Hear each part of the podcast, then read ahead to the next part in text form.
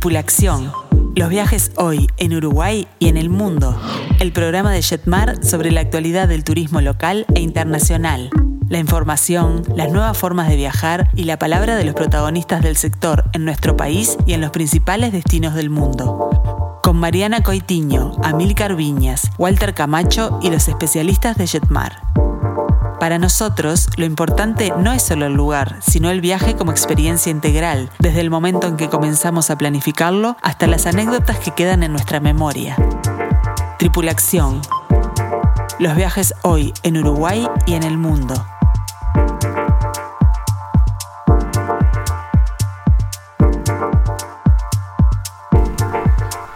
Pero muy buenas tardes a todos. Bienvenidos a Tripulación, los viajes hoy en Uruguay y en el mundo. Hoy ya es 2 de junio del año 2021 y como todos los miércoles los estamos acompañando a través de Radio Mundo para descubrir nuestro hermoso país y para comenzar a soñar juntos con su próximo destino. Bueno, ¿y qué tenemos para el día de hoy? En nuestro segmento de ciudades emblemáticas vamos a viajar a Nueva Orleans.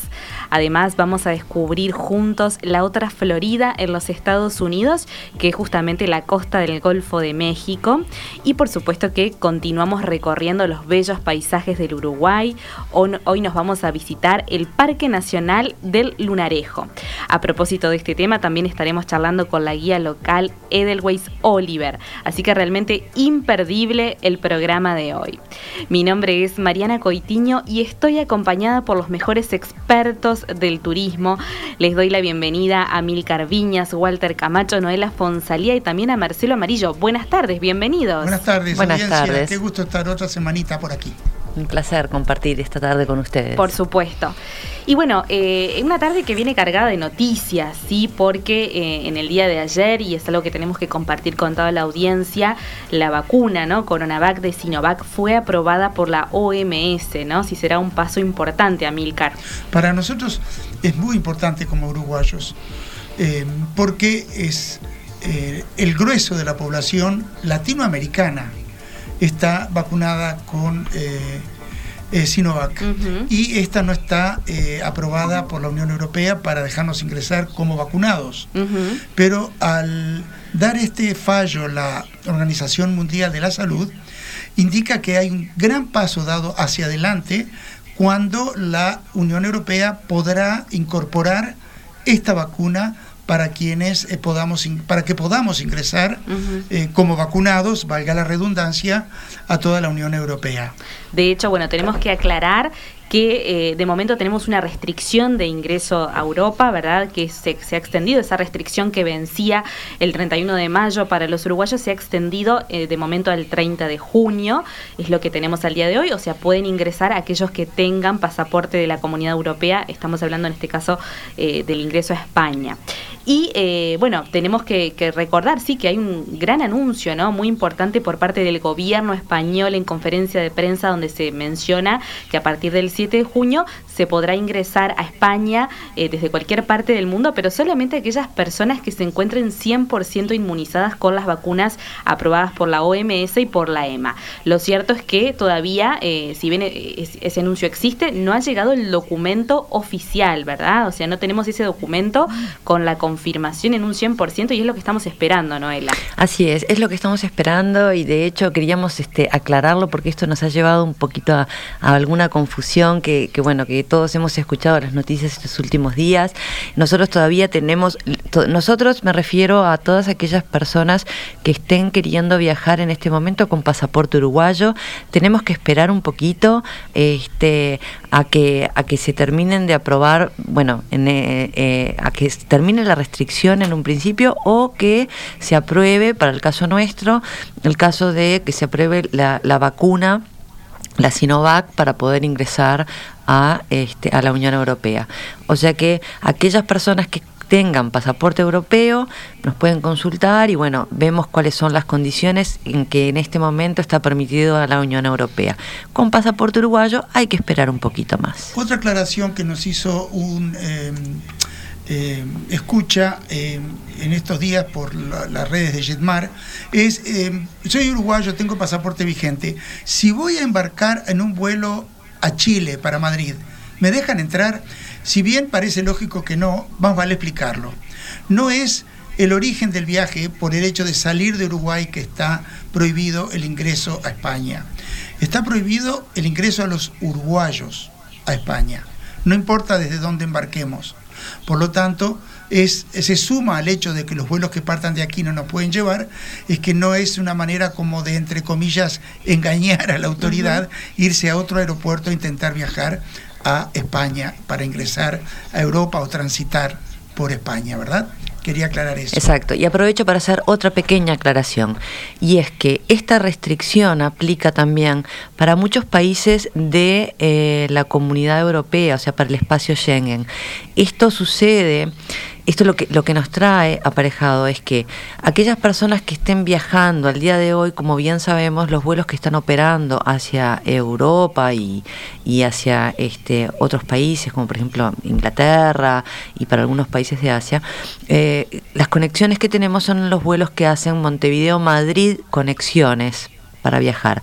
Entonces, si eh, las personas están viajando a países que son de la comunidad europea, no se permite el tránsito por Madrid, porque el primer punto de ingreso es España, entonces exactamente, entonces no se permite, pero sí se permite el tránsito por Madrid si el país o el destino final no es un país de la Comunidad Europea. Y a su vez acepta el ingreso de uruguayos vacunados con Exactamente. o con Pfizer o las condiciones, las que, condiciones que Así que bueno, esperamos todos muy esperanzados por esta confirmación en los próximos días. Y ahora sí vamos a dar paso a nuestro segmento de ciudades emblemáticas de esta manera.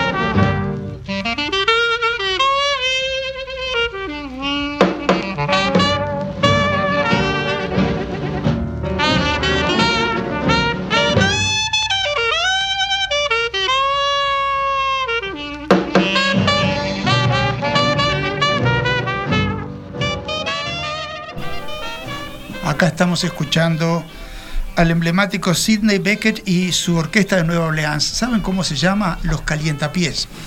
Es una antigua orquesta de los años 40 y 50, pero que hacen slow jazz muy, muy emblemático y muy ilustrativo del espíritu de esta ciudad, que es una verdadera eh, eh, reina del jazz, ¿no? Eh, no sé si Walter y Marcelo también están de acuerdo conmigo porque no los hemos podido escuchar todavía, pero ya van a llegar los comentarios de ellos. Estoy. Ahí escuché un Ahí Estoy ya en Nueva Orleans. Ah, ya llegaste. Muy bien. Nueva Orleans es, es, una los estaba esperando, los estaba esperando.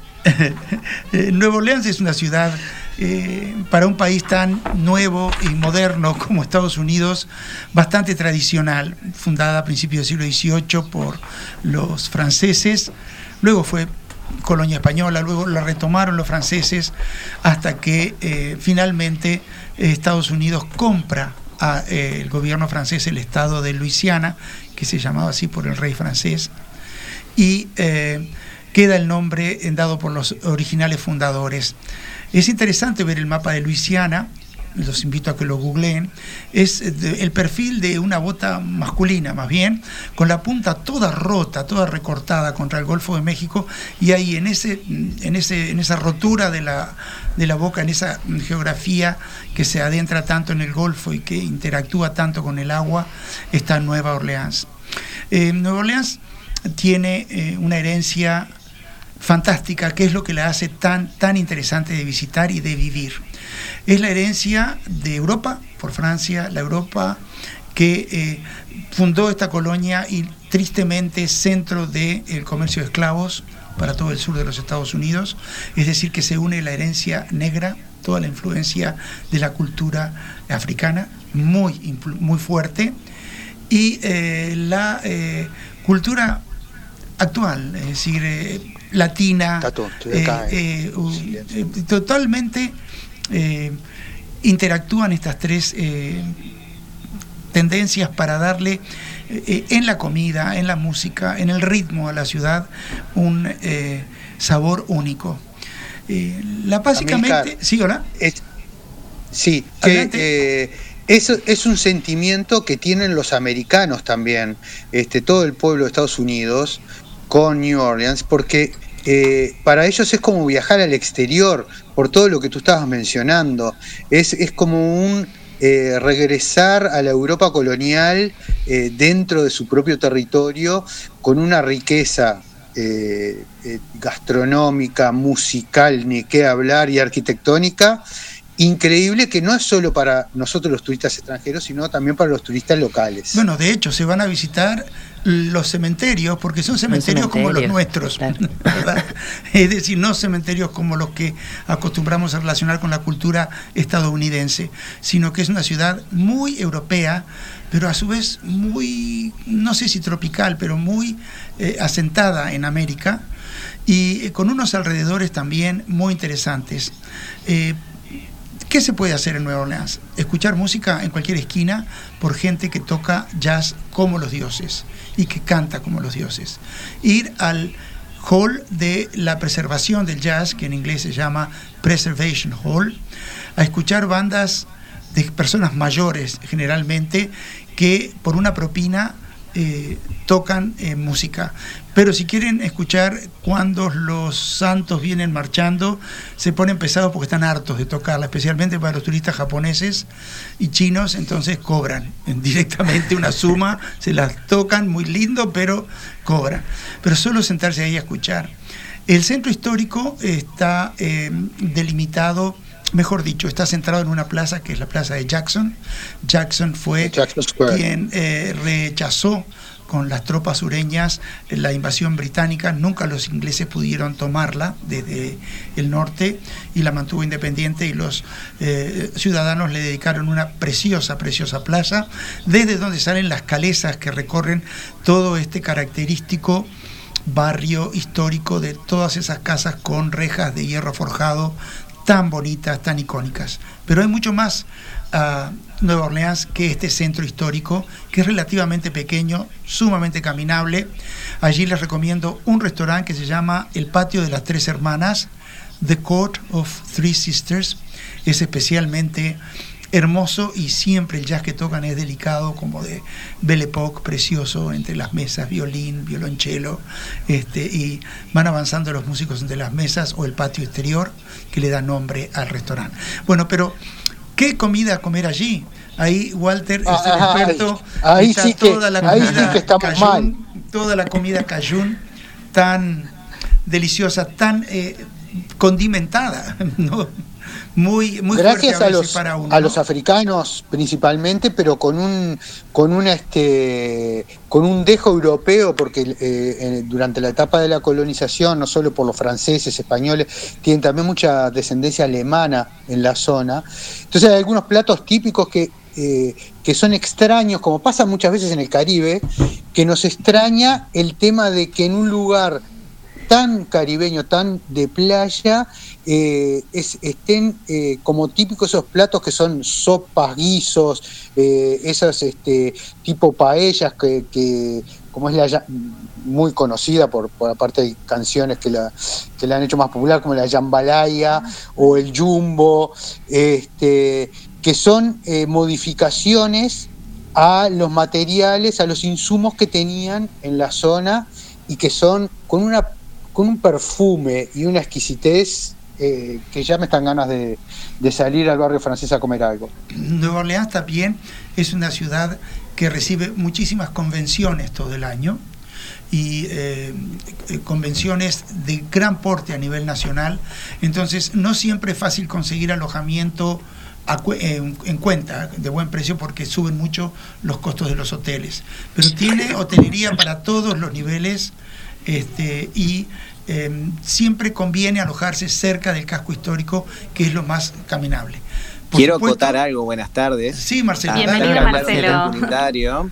eh, ahí al final del mercado en Jackson Square está el famoso eh, café Le Monde, que es un café mundialmente conocido por, por, se destacan su, su, diagrama de los diferentes tipos de café que sirven este, y es uno de los más famosos del, del barrio histórico también. Así que después de comer, este, con Camacho, estaría bueno que nos acompañara y nos lleve hasta el al Café Lemón también para disfrutar un rico café por ahí. Café con viñetes. Pidan con viñetes, exactamente. que es esa masa frita espolvoreada con, con azúcar que solamente eh, ahí tiene ese sabor, ¿no? Les cuento una pequeña anécdota con respecto al famoso carnaval o Mardi Gras de Nueva Orleans. Eh, que eh, vivía allí junto con familiares recorriendo. Eh, por este, esta fiesta donde todo el mundo se disfraza y donde hay bastante libertinaje y demás, hay muchas casas que venden disfraces. En el momento que fuimos, mi cuñado había eh, tenido, le había llegado el primer nietito a mi cuñado y no paraba de hablar de su nietito. Entonces pasamos por una casa donde había pequeños disfraces, parecía una casa literalmente de disfraces para niños. Dijo, le voy a llevar un disfraz aquí. Y entró. Y cuando entró nos dimos cuenta que era, imagínense, una casa de disfraces para perros, para mascotas. Es así de, son los americanos, te venden la, madre, todo, ¿no? Ellos tienen un marketing excepcional, pero nunca me olvidaré de esa anécdota que nos llevó por el tamaño de los disfraces a equivocarnos. Después está el tranvía, ¿no? Streetcar. Estas líneas históricas son eh, algo imperdible, algo muy barato de hacer y de recorrer. La línea principal es la de la calle eh, Charles, la Carlos, San Carlos se llama la calle en realidad, St. Charles Street, que es la más larga y es eh, va hasta la Universidad de Loyola, un poco más todavía, pero pasa todo lo largo de lo que llaman el barrio Jardín, donde vale la pena estudiarlo antes de ir y decidir qué paradas voy a hacer y qué cuadras voy a caminar para ver joyas de edificación en madera al estilo sureño, que son barrios de una belleza realmente fuera de lo común. Eso es el barrio Jardín en, en, Nueva Orleans. También en este lugar, sobre la calle Charles, donde pasa el tranvía, uno puede encontrarse con algunas cafeterías, algunos lugares donde hacer una pausa para tomar algo. No es tanto así e- como en el barrio histórico, ¿no? En esas caminatas eh, como siempre, eh, tratando de eh, recuperar lugares que ya conocimos a través del cine. Nueva Orleans ha sido escenario de infinidad de películas de Hollywood y extranjeras, pero hay algunas que, como decías recién, el, tema del streetcar, hay algunas como Benjamin Button, la de Brad Pitt, que hace la vida, transcurre su vida al revés, ¿se acuerdan? Sí, esa película es, esa película es casi toda filmada en New Orleans. Este, y después hay eh, fragmentos de películas que nos van a llevar a recorrer siempre el Mardi Gras, siempre el French Quarter, este, de JFK, que era donde se reunían los que estaban haciendo el complot en la, este, en la película. O sea que es una ciudad también muy cinematográfica, pero muy, muy cinematográfica, más allá de su música y de su aroma culinaria. La geografía, la arquitectura, la comida, eh, el, sabor de la música, se puede decir, es eh, realmente eh, el gran atractivo de esta ciudad, fácil de visitar, que no se requieren demasiados días para disfrutarla, pero sí hay un par de cosas interesantes para ver en los alrededores. La más interesante que yo considero son las enormes mansiones que dejaron los grandes terratenientes eh, que plantaban algodón. Esa terrible y contrastante época del más extremo esclavismo eh, vivido en esa zona de Luisiana. Eh, era un puerto importantísimo de exportación y recepción de esclavos Nueva Orleans. Ha dejado esas mansiones que son espectaculares, realmente se visitan, son museos hoy por hoy. Uno puede hacer una visita en el orden de, mm, turismo social y interpretar todo eso lo que significó para el ser humano y también estético porque son unos lugares unos grandes árboles de, clima subtropical impresionantes unos jardines unos parques impresionantes tienen. Pero para mí lo más interesante de todo, de ese corredor de casonas, es salir a la carretera que las une, subir el terraplén que está opuesto a, la, donde están, cuando uno sube ese pequeño terraplén de tierra, que no es difícil, se encuentra a nivel del río Mississippi. Mm. Todas esas casas, como toda la ciudad de Nueva Orleans prácticamente, está por debajo del nivel del mar. Por eso también fue que el huracán Catarina fue tan, tan agresivo con la ciudad en el momento que ocurrió el desastre, ¿no? Pero es, es eh, sobrecogedor subir y ver que uno está al nivel del agua y mira y las casas están 15 metros más abajo, 8 metros más abajo, quizá no 15. eso es muy interesante. Y luego los paseos en barco por el río Mississippi, que la bordea, o adentrándose al lago Po, nombre raro, Pochantrin, es nombre indígena no es exactamente así que se pronuncia, pero no lo recuerdo, uno se adentra en un mundo del bayou y de todos esos parques caracterizados por enormes árboles donde llueven las, eh, las plantas parásitas, esas verdes suaves que vuelan en la, en la brisa cálida generalmente de esa zona. Eh, les recomendamos especialmente considerar Nueva Orleans eh, como una base y podemos también organizar desde Nueva Orleans excursiones a todo lo que en el próximo bloque vamos a conversar sobre la eh, costa del Golfo. De hecho, bueno, vamos a invitarlos a todos a que se comuniquen con Jetmar a través del teléfono 1793, a través del mail info y por supuesto que les recordamos que también estamos abiertos en los locales de Plaza Independencia, Montevideo, Shopping y Carrasco. Por otro lado, también les vamos a recordar nuestro WhatsApp. Para todos aquellos que se quieran comunicar con Tripulación, lo pueden hacer a través del 091-525252. Y ahora sí, Amilcar, nos vamos a ir a la pausa. Nada menos que con un Dixieland espectacular que se llama Sweet Georgia Brown. Adelante.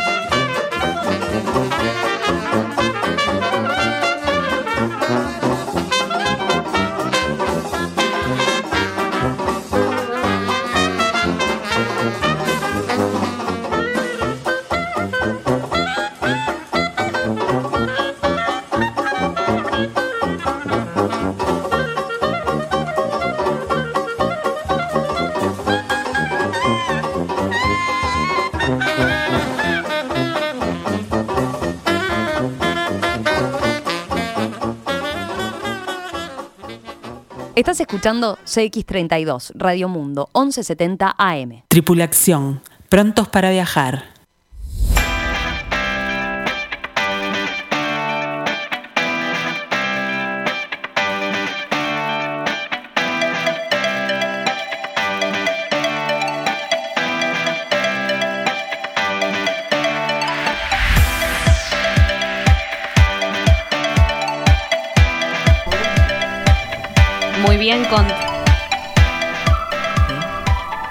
Bien, continuamos con Tripulación. Tenemos que saludar a Luis, a María, a Jimena que se comunican a través de nuestro WhatsApp, el 091-525252. Y ahora sí nos vamos hacia la otra Florida, escuchando justamente Sarasota.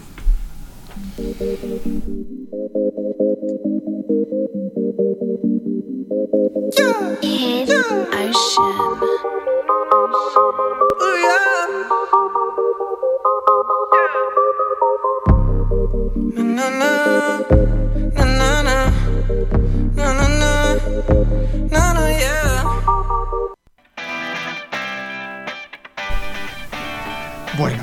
esta canción, música hip hop breve que quisimos poner para ilustrar un poquito de Sarasota es para llevarnos a otro mundo diferente de Nueva Orleans. Absolutamente diferente. En realidad, el, el, día de hoy quisimos este, combinar un poco esta, esta Nueva Orleans con la costa del Golfo de, de, la Florida, la costa del Golfo de México, ¿no? En realidad son 1.600 kilómetros que hay desde la frontera de Texas, de Texas, este, con, ahí con México, hasta la punta de la Florida. La verdad es que es un golfo maravilloso para recorrer, inclusive se puede, este, saliendo desde Nueva Orleans, hacer ese recorrido este golfo que recorre cinco estados, nosotros nos vamos a centrar este, en los puntos más, más, más relevantes. Dicen que las cinco playas más hermosas de Estados Unidos se encuentran en este golfo, pero no solamente se trata de playas, ¿no? Este, este recorrido de aguas azules, siempre cálidas, es un destino excepcional para aquellos que gustan de la pesca. Yo no conozco mucho de pesca, creo que Walter capaz que ahí me ayuda un poco más, pero dicen que este, en esa zona se pescan este estos, estos peces tan grandes que salen en, las fotos tan típicas, esos mismos. Marlines, que es, el, es el, el, nombre de, del cuadro de fútbol americano también de la zona. Eh, yo te diría de que más que pescarlos, este, yo estoy más en, en, la zona de los que comemos lo que otros pescan. bueno. Pero te puedo asesorar este, en, en, este tema. No, lo más, lo que quería resaltar con la idea que trajeron hoy, que me encantó, eh, es que esto sí que es algo que los compañeros de Jetmar, los asesores de Jetmar, eh, le pueden armar como único a cualquier cliente y al gusto de cualquier amigo cliente que se arrime y que esto sí que no se puede conseguir directamente por internet en la compañía aérea o en algún portal porque eh, para poder aprovechar el tiempo en un itinerario como este lo mejor es hacerlo abierto como tú lo estabas mencionando arribar a New Orleans, por ejemplo, y, volverse desde Miami o desde Fort Lauderdale, del que tenemos vuelos, eh, todo eso se lo puede organizar y la, y la variedad e infinidad de lugares donde podemos pernoctar en este itinerario, a cuál más bonito, eh, creo que con eh, tus encantos vas a convencer a mucha gente para que lo haga en un lugar que está totalmente abierto para los uruguayos. ¿A cuál más bonito? Como tú decías, la verdad que es, un lugar lleno de, atractivos emocionantes al aire libre, se, mucha, se, suman un montón de, lugares, no solamente este, de playa, sino atractivos culturales. Bueno, íbamos a hablar eh, especialmente de Sarasota para empezar, ¿no? Eh, yo diría que el viaje desde Nueva Orleans en toda la costa hacia el sur de la Florida por el Golfo es un poco largo, sí. es, decir, que involucra otras ciudades que no están mismo en la costa, todas muy bonitas, pero basta con que uno diga, voy a querer conocer la, el centro sur de la costa para llevarse una inmensa gratificante experiencia encima, una sorpresa fantástica. Tomemos como referencia llegar a Orlando, en el corazón del estado sur de la Florida, y tomar un auto de alquiler y viajar hacia el oeste, hacia la costa del Golfo.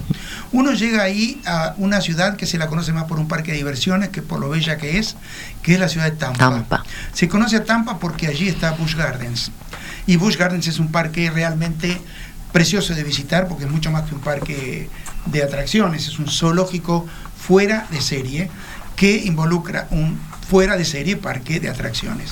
Tampa en sí está en una bahía inmensa, un importante puerto, no tan importante como Nueva Orleans, pero un puerto muy importante en el Golfo, tanto que salen líneas de cruceros desde allí, comienzan por el, Golfo y el Caribe. Y Tampa tiene un puente muy grande que es como un cinturón en una eh, en un angoste que tiene esa enorme bahía. En Tampa uno puede ir por ese puente con ese auto de alquiler que les mencionaba, parar en el viejo puente del cual está lleno de pescadores y disfrutar la perspectiva única del inmenso y ultramoderno puente que corta la bahía en dos. Ahí cerquita hay un breve, pequeño, interesantísimo museo de la colonización española de esa tierra, donde eh, se cuenta, y empecé a aprender yo un tema que después profundicé más, lo difícil que fue para los españoles entrar en el terreno tropical y subtropical de la Florida para conquistar a las tribus locales que además eran muy agresivas con el, visitante o invasor. Se supone que así lo eran porque tenían eh, o hubo visitas previas no registradas históricamente de hombres blancos que no fueron amigables, digamos. Se cree que por eso eran extremadamente agresivos desde el vamos. Ese museo, solo esto termino de este museo, decirles, una de las cosas que te ofrece es ponerte un casco, que es una copia de lo que era el casco de uniforme de un marino español de la época. Y solo de soportar el peso de ese casco de metal en la cabeza para entrarte en la selva era un suplicio. Imagínense toda la ropa, los jubones, las armas pesadas y demás. Pero es un museo muy breve al lado del agua, precioso de visitar.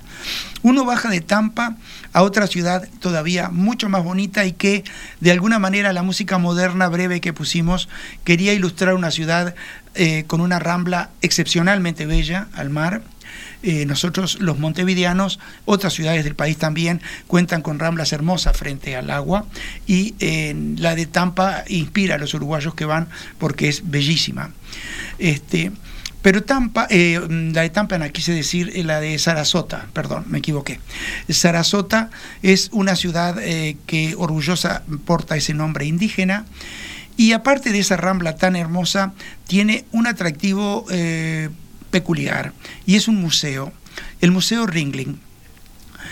Y estamos hablando de que está a una hora solamente de Tampa, o sea, realmente es, muy y todo el camino es muy agradable. uno puede ir por autopista, puede ir por carreteras secundarias muy acogedoras, muy lindas, ¿no? Y como dijo Walter, siempre hay lugares para alojarse, para comer. Eh, está muy bien servido el viajante en esa zona de la Florida. Este Museo Ringling, voy a hacer eh, primero un llamado a todas las personas mayores que nos están escuchando. Hubo en mi infancia, hace mucho tiempo, una película mm, muy llamativa sobre la historia de un circo ambulante que viaja, se llamaba El espectáculo más grande del mundo, que así era el eslogan que los hermanos Ringling le habían puesto a su espectáculo. Una película con Kirk Douglas y Gina Lollobrigida, donde hay un terrible accidente de tren, de un tren del circo que va. Era aquí en Sarasota donde los elencos de los circos ambulantes estadounidenses más grandes que existieron mm, invernaban cuando no estaban de gira por Estados Unidos. Eh, se reunían todos los elencos allí y el hermano mayor que había eh, eh, amado siempre la cultura europea y el arte europeo, se construyó allí, literalmente, señores, un palacio veneciano al lado del Golfo, que se llama en veneciano antiguo Kazán, que quiere decir la casa de Juan. El señor se llamaba John Ringling. Ese museo, eh, el museo involucra esa casa que se puede visitar, un teatro de madera entero, circular, que se trajo de Europa y lo armó ahí de vuelta, al aire libre. Un museo sobre el circo que es único, es breve también, muy entretenido y eh, muy diferente de visitar sobre la historia de esta enorme empresa cirquera y sobre lo que es un circo y lo que representa las distintas profesiones que esto involucra. Pero lo más importante es que está el Museo de Arte Ringling. Es el museo de arte más importante del cuadrante sureste de los Estados Unidos.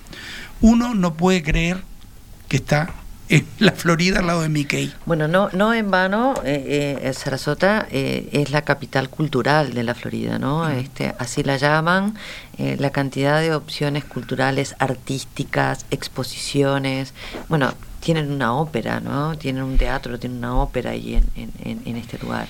Realmente vale la pena. Este museo privado de arte es, es, un pequeño Louvre, se puede decir, un pequeño museo de arte que necesita, yo diría, cuatro a cinco horas para recorrerlo con cierta tranquilidad y disfrutarlo a fondo, para los que les gusta esto, junto a, las, a los palmeras, a los cocoteros, eso es lo inusual.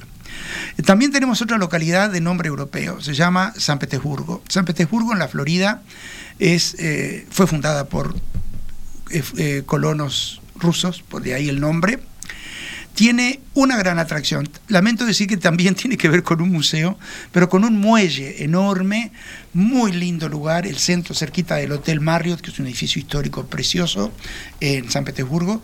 Y este eh, muelle al final tiene un gran museo de pintura dedicado exclusivamente a originales de Salvador Dalí y eh, Pablo Picasso.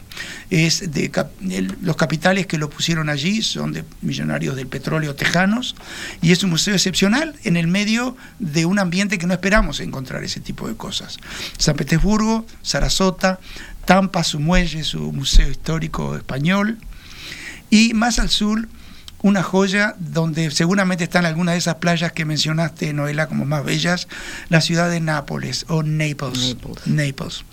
Naples. es la quinta esencia de lo fino, lo bonito, pero cualquier persona se va a sentir cómoda por ir porque es eh, un balneario de alto vuelo, pero que tiene también hotelería de muy buen nivel y para todos los bolsillos y unas playas fantásticas. Hay islas conectadas a tierra por puentes breves, que son barrios privados, pero con las playas abiertas. En esas playas no pueden ser privadas en Estados Unidos, son públicas. Y siempre en un paisaje tropical excepcional. El área de Naples nos hace descubrir otro mundo diferente de la Florida, que realmente vale la pena visitar. Siguiendo eh, un poquito más en Naples, en la boca del río que allí desemboca, justo donde está Naples, hay un centro comercial muy diferente que se llama la ciudad de Latón o Tin City. También un imperdible cuando uno está en Naples para ir a hacer compras y tomar algo rico, comer y tomar algo rico. Y lo último, antes de que agarremos toda la ruta hacia el este para Miami y pasemos por todos los Everglades, eh, cortando este parque nacional tan importante que está allí a la puerta, podemos visitar un parque que es un escenario cinematográfico también importantísimo. Hay una ciudad histórica casi, casi, casi muerta que se llama Florida City y es un lugar muy interesante de visitar y de ahí hacer esos paseos tan emblemáticos de la Florida en los barquitos con la enorme hélice de avión eh, que eh, nos transportan a otro paisaje, a otro, es decir, nos hacen vivir un pedacito de alguna película que vimos en algún momento. Así que les recomendamos especialmente considerar la Florida mucho más allá de la hermosa Miami, de los entretenidos parques temáticos y de la maravillosa costa del Atlántico. Está la muy maravillosa, la otra Florida, la, otra Florida. la costa del Golfo de México. De hecho, bueno, Milcar, tenemos consultas a través de nuestro WhatsApp, el 091 525252 y nos preguntan si los uruguayos podemos ingresar a Estados Unidos con las dos dosis de Sinovac, Noela. Sí, podemos. No, no es un requerimiento, exacto, no es un requerimiento para el ingreso a Estados Unidos estar vacunado, se puede ingresar. Ellos no nos están pidiendo ninguna vacuna en este momento, sí nos están pidiendo presentar un PCR negativo este, con 72 horas previas al, eh, al vuelo. La declaración jurada también. Y también tenemos otro mensaje que nos consultan si hay cuarentena. Bueno, la cuarentena depende de cada estado. En este caso, en estado el estado de Florida no tiene cuarentena para viajeros y, es un destino en el cual eh, viene muy bien la vacunación, eso lo reiteramos, y que tenemos también muy buena conectividad. Walter. Sí, eso es lo más importante, lo que mencionábamos al principio, al comienzo, de hacer eh, el, ingreso por una ciudad y la salida por otra ciudad para evitarnos ese ir y venir por las carreteras y disfrutar más de este itinerario, como lo describía Milcar, desde un norte al sur, desde un sur al norte, este, tenemos muy buena conectividad, si bien ahora eh, son pocas las compañías aéreas volando a Estados Unidos, eh, tenemos vuelos diarios y em, a partir de julio eh, comenzaría a volar una compañía en forma directa, un par de veces por semana. Pero este, lo más importante es que tener en cuenta de lo que se mencionó al principio. La Florida es mucho más que Miami y los parques de Disney todos los parques, ahora estamos, hoy estábamos hablando en la mañana en una reunión de ventas, están con un problema eh, también con el tema de los protocolos y de los cupos, con lo cual es un poco difícil acceder, hay que hacerlo con mucho tiempo, pero toda la Florida es famosa por la cantidad de, museos que tiene este, con diferentes temáticas. Así que y parques nacionales y eh, actividad al aire libre del color que pidan, señores. Así que bueno, la invitación está hecha por parte de Tripulación y nos vamos a ir a la pausa escuchando a Gloria Estefan. Sí, una gran, gran eh, floridense, ¿no? Una gran mayamera. y elegimos un tema que representa su título un poco lo que queremos que les pase a ustedes cuando viajen a Estados Unidos, ¿sí? la canción se llama El ritmo te va a atrapar. Oh, eh,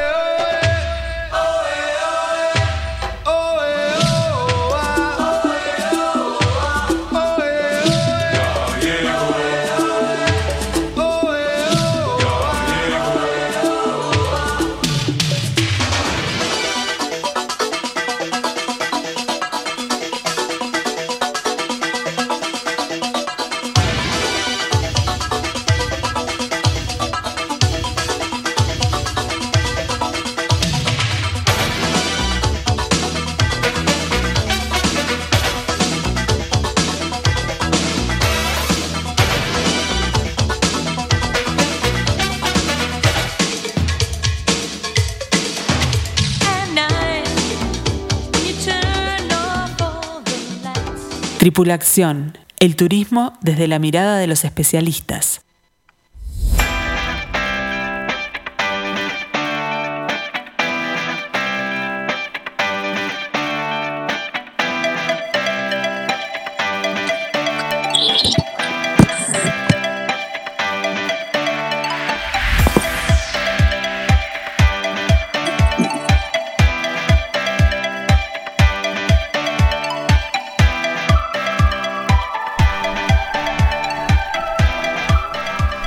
Muy bien, continuamos con Tripulación y queremos invitarlos a todos a que descarguen en su dispositivo móvil la aplicación de Radio Mundo porque desde allí y desde una manera muy sencilla pueden acceder a todos los iconos para comunicarse con nosotros por el medio que ustedes deseen. Y ahora sí nos vamos al turismo nacional. Le damos la bienvenida a Marcelo. ¿Cómo estás, Marcelo? Buenas tardes. Buenas, tardes. Nuevamente, acá estamos disfrutando de esos recorridos increíbles por la Florida. Y bueno, eh, nos vamos a trasladar ahora a nuestro querido, pequeño y gran país. Y bueno, nos vamos a trasladar al norte. Al norte. Vamos a dar la bienvenida. Marcelo, sí. Pensé que, nos, pensé que nos ibas a pelear y aprovechando eh, la festividad nos ibas a llevar mañana a Florida, a San Cono.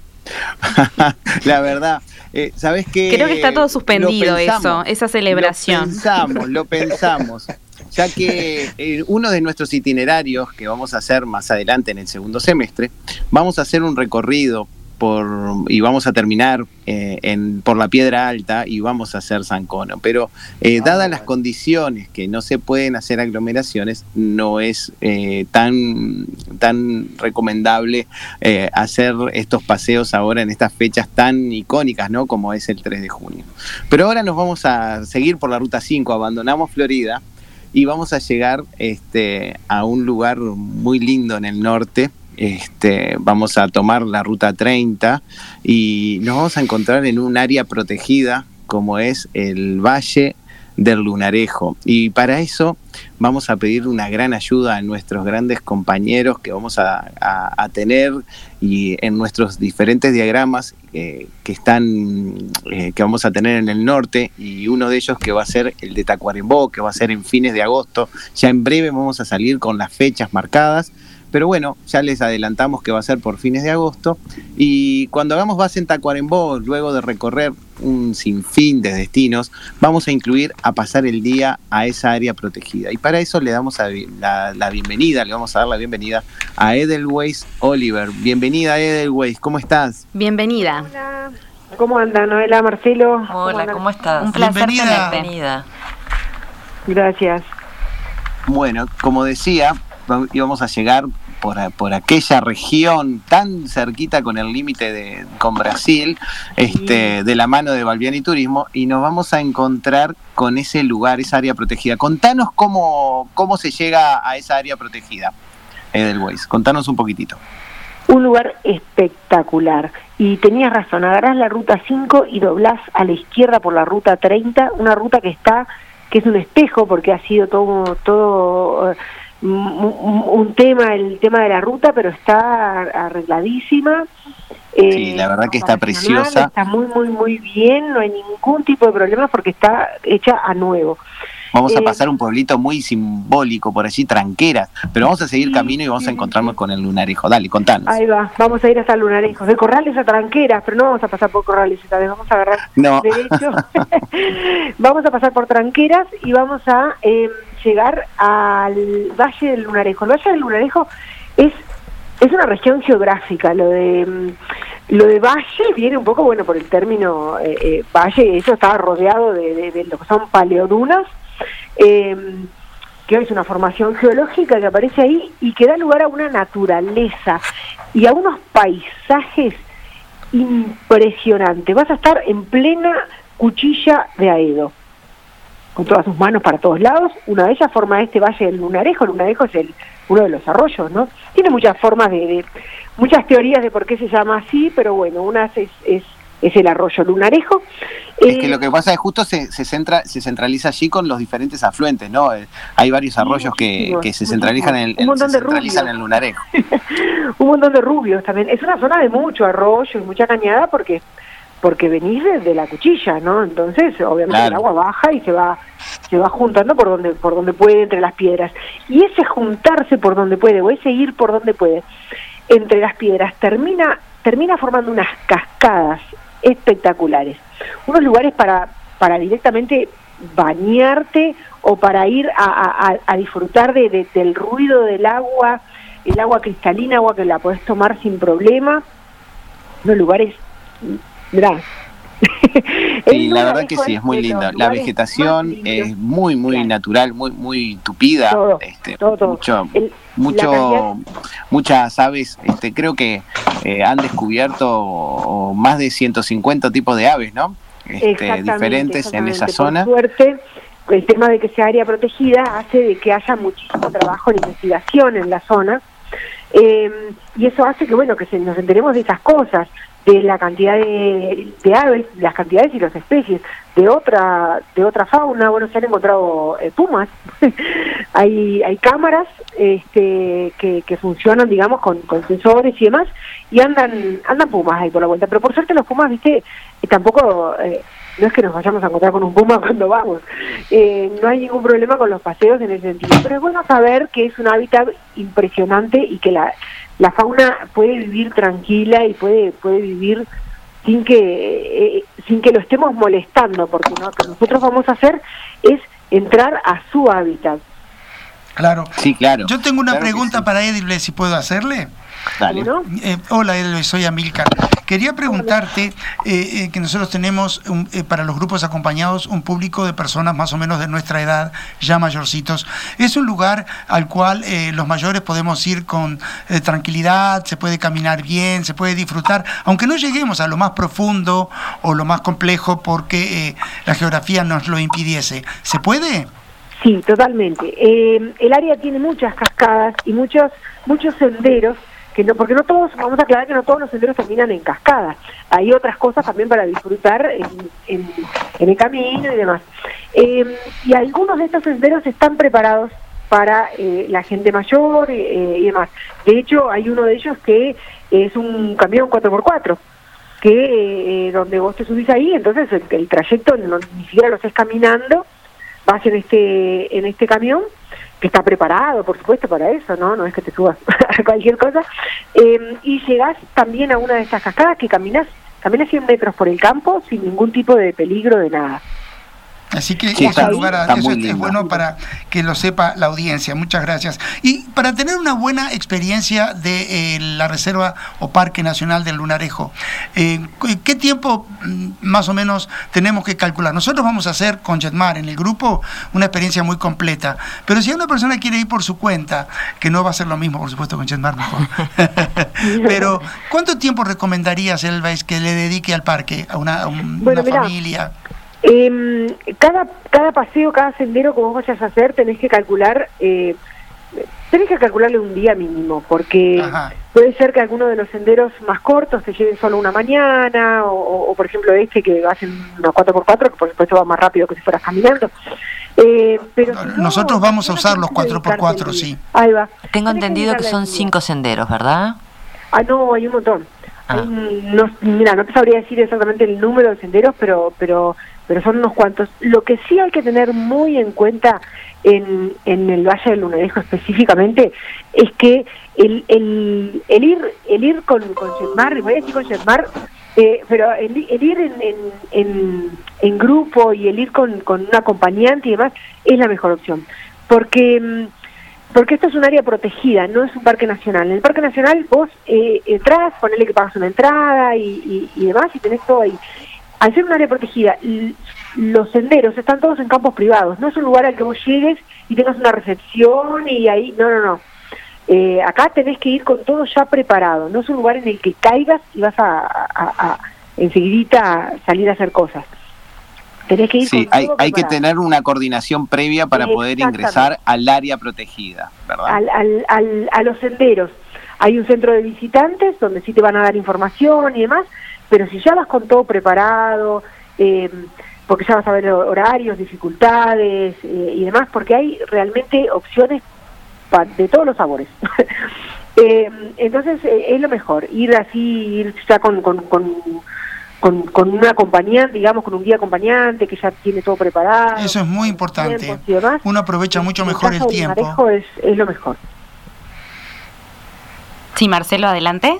Y además, además te, te mm, ya también el, acompañante va a saber eh, el, tipo de, de, la franja etaria, las dificultades, si es un grupo eh, guarda que a veces lo de las dificultades no tiene que ver con la franja etaria, ¿eh? A ver, eh, hay, hay, hay, hay gente, yo, yo soy cuarentona y hay, hay, conozco sesentones, setentones que andan mejor que yo, ¿eh? Sí, es tal cual. Hay mucha, hay mucha gente que hace mucho trekking. Este, claro. mucho trekking y, entonces, este, la verdad que lo pueden aprovechar mucho. Y otra de las cosas que me quedé pensando, la dejé comentando a Edelweiss, pero estamos tan cerquita de, la frontera con Brasil en un punto que, marcó a nuestra historia, ¿no? Al más los que peinan canas, lo que es más ahí está tan cerquita del lunarejo que seguramente vamos a tenerlo eh, incluido en el itinerario. Y ni que hablar eh, ¿Y por qué lo dije lo de los que peinan canas? Porque obviamente ahora hay una ruta muy bien este, diagramada, muy bien construida, que hace poco la, la, inauguraron de cero, porque estaba muy venida menos, y está esa famosa bajada de pena, donde parece que se quebró el, el, suelo y, y hay, es increíble. Antiguamente se tenían que, por eso dije, lo peinaban canas, porque antiguamente la gente se tenía que descender de los vehículos de transporte de pasajeros para que el vehículo pusiera primera y los esperara allá arriba. Edelweiss. Tenía que subir caminando. Edelweiss, muchísimas gracias por este contacto. Realmente es un lugar que lo vamos a tener en nuestros itinerarios de grupos acompañados nacionales para justamente redescubrir. Se nos termina el programa, pero bueno. por Pero los esperamos a ir, porque de verdad que, que, es un lugar que vale la pena y que, y que y que es otra de esas joyitas en el norte. Y como digo siempre, y por eso está bueno lo que ustedes hacen, porque ya que vas al norte hay tanto para ver ahí que, que irse con todo preparado y con... Ni que hablar. Imagínense, si habrá para ver que nuestro tour va a tener seis días de duración. Ni que hablar. Así que bueno, muchísimas gracias. Por supuesto que en el próximo programa seguiremos recorriendo el Uruguay y el mundo. Gracias a todos por acompañarnos en este viaje a la información. Los esperamos el próximo miércoles desde las 14 horas por Radio Mundo y también por el canal de Spotify de Jetmar Viajes. Ustedes no se vayan, se quedan prendidos a las mesas de Romina. Y nos vamos justamente con música para ilustrar este último destino. Hasta la próxima. Chau, chau. Hasta la próxima y gracias por chau, escuchar. hasta la vuelta. Chau, hasta el miércoles.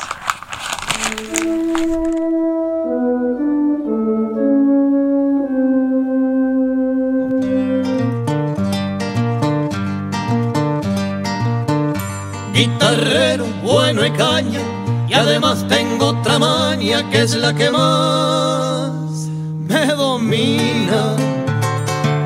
Vivir prendido a la china, como mosca en telaraña. Soy tropero y domador, peón de campo alambrador, para el primero. Pero mi gran condición cumplidor y compañero.